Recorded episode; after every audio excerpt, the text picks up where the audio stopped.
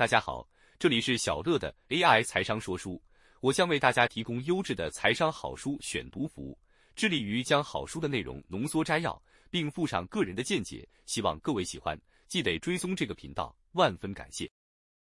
本期要带大家阅读的财商经典好书是《一个投机者的告白之证券心理学》，作者安德烈·科斯托兰尼，出版社商业周刊，出版日期二零一四年八月。阅读章节：心理学造就百分之九十行情。P 三十 P 三十七。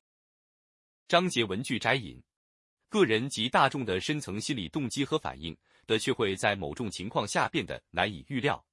不过，对于大众心理反应的强弱程度，还有约略的时机，经验老道的股票族有时还是会预料得到。不，不应该说是预料，应该是猜想或猜测。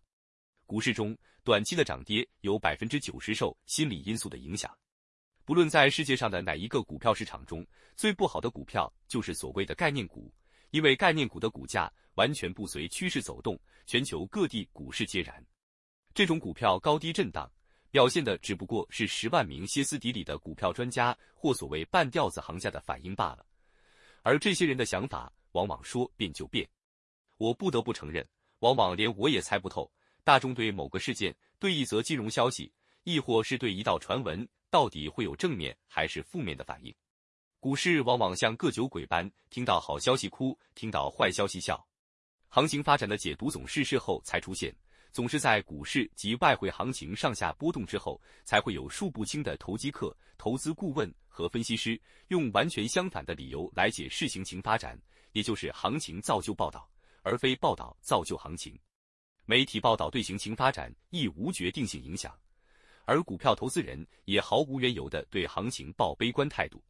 悲观的缘由其实在于股票玩家的本身性格，他们不太用脑袋思考，也很少在意股市重大事件所代表的真正含义。他们只想以买卖操作来踏出有利的一步，并在赌局中生存下来。在行情上涨时，营收越高，就会有越多股票由强手转至弱手。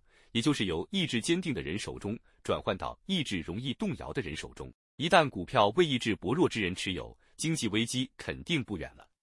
我宁愿是个未受专业训练的投机客，是一个上了七十岁还在七十个号子随处参观的驼背股票族，也不愿是个训练有素，却不曾在证券交易所待上二十四小时的经济学家。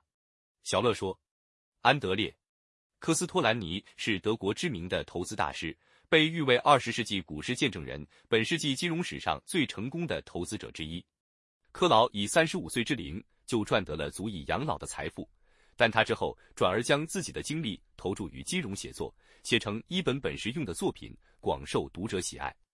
近来股市震荡，美股、台股都因生息的资讯而遭受较大的跌幅。其实，正如克劳所言，股市中短期的涨跌有百分之九十受心理因素的影响。而当大家都陷入恐慌、恐惧的时候，正如另一位投资大师华伦·巴菲特所言，在别人恐惧的时候，我们要贪婪。所以，股市的下跌其实提供了我们财富重新分配的机会。优秀公司的股票价格的下跌将显得更有价值。克劳也提到，股票玩家只想以买卖操作来踏出有利的一步，并在赌局中生存下来，却不愿意认真用脑袋思考股市重大事件的意义。这也让我想到，许多人进出股市只想赚快钱，得到的却是快快赔掉钱。所以，股票市场永远不缺的就是不懂得独立思考的韭菜们，被收割也是刚好而已。另外，我们也该反思媒体报道的后见之明偏误，对于行情的解读几乎都是事后诸葛。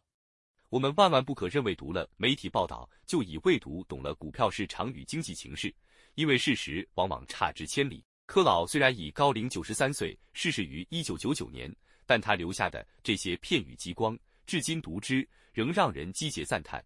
观之现今股市的种种样态，跟柯老所处的时代竟然不谋而合，这或许就是因为人性千百年来基本无太大改变的关系吧。也建议各位可以找出这本书一读，非常推荐，值得一读再读。以上就是本期跟大家分享的内容，感谢您的聆听。如果你喜欢我们的频道，请记得追踪我们并留下五星好评。